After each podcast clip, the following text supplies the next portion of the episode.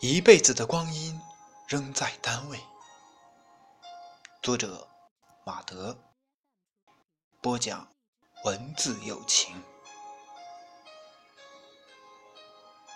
单位就是这么一个方正的盒子，一辈子的悲喜，一辈子的荣辱，一辈子的平淡与激荡，写满四壁。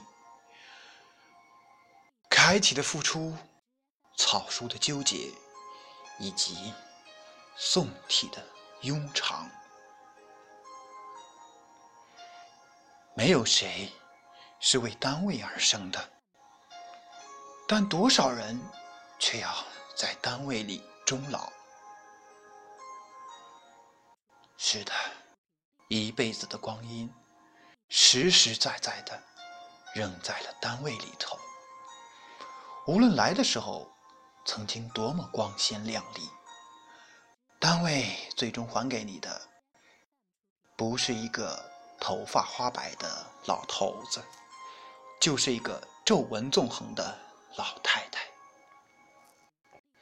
没办法，还是那句话：风流总被雨打风吹去。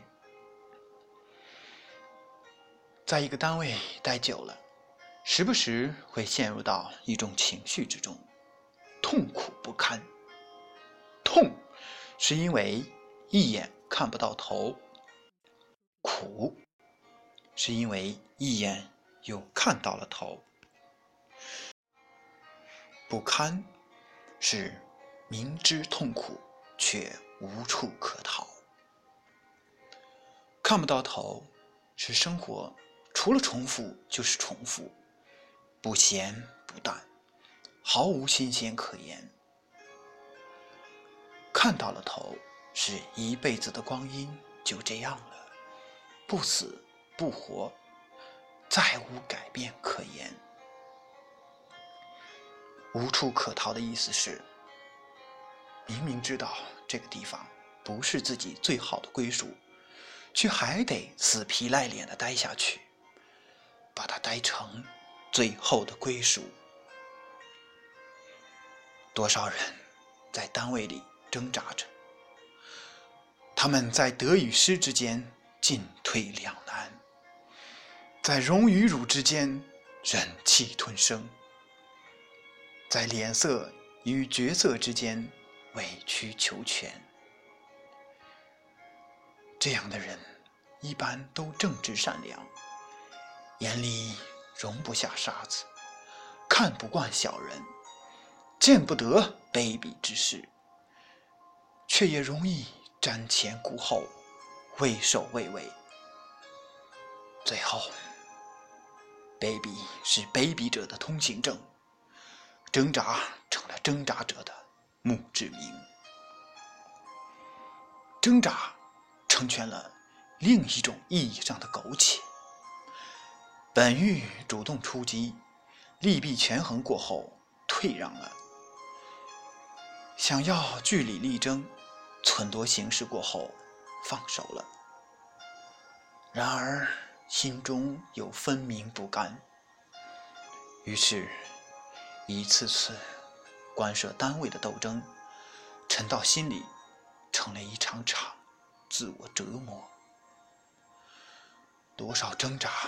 最后都演变成了自我折磨，骂一阵，笑一阵，爆发一阵，冷静一阵，怨愤一阵，宽慰一阵，一阵在胸膛，一阵在九霄，一阵英雄气长，一阵英雄气短，但长阵。更短阵，无处觅归程。这样的挣扎，是对一个人尊严和信念的巨大摧残。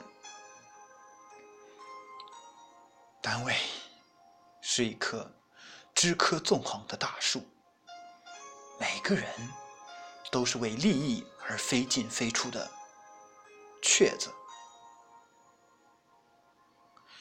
最肥美的单位是有水族，最舒心的单位是人事简单。会不会有这样一家单位两全其美，既有水族又人事简单呢？答案是没有，因为它违背了两个原则：一有利益。必纷争原则；二人性贪婪原则。大凡油水肥美的地方，周围总会埋伏着无数的欲望。而欲望丛生的地方，不会有优雅和谦让。其实，待在一个清贫的单位是美的，至少你会活得简单。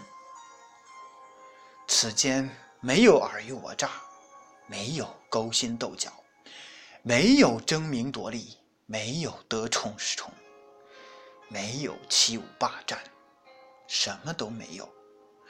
除了几个干巴巴的工资，几个干巴巴的人，一缕清风，几轮明月，没有大风光，却有大自在。有的人喜欢窝在清贫的单位过生活，要的就是这个轻松、清静。这个世界上，有一批这样清风朗月的人。他们心底是朴素的，只要能养家糊口，绝不多生一丝贪婪。他们有诗一样的内心，养个花，种个草，便也觉得得到了人生的全部。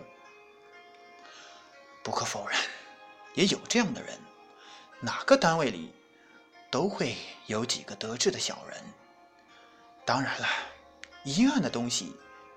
在成全他们的同时，最终也会毁了他们。道理很简单，在利益那里，总会有一种阴暗吃掉另一种阴暗。在这个问题上，没有双赢，只有你成我败，或者两败俱伤。在一些单位里，上司决定的。往往不是单位的命运，而是单位里人的命运。上司的一句话，有多少人得意，有多少人落魄，又有多少人一脚天堂，一脚地狱。上司的殷勤，左右着天底下多少单位人的寒暖。上司。并不强大，是上司的权力强大。一个上司走了，还会有另一个人带着权力来管你，所以你永远赢不了上司。要想在一个单位顺利的待下去，你要做的只能是战胜自己，要么强大到你不可或缺，要么弱小到凡事都要逆来顺受。当然了，这是一种最悲怆的战胜。人世间，多少人以这种泣血的方式，换取着单位里的一点点日月天光。最倒霉的命运，大概是有一个与你势不两立的领导，他管着你，你一辈子待在这里，他也一辈子待在这里。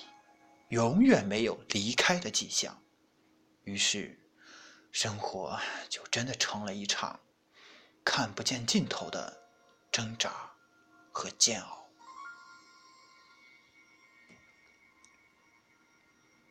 你对单位有什么样的看法呢？欢迎在微信顶部搜索“文字友情”，找到“文字友情”微信平台，在我们的底部留言。感谢您的收听。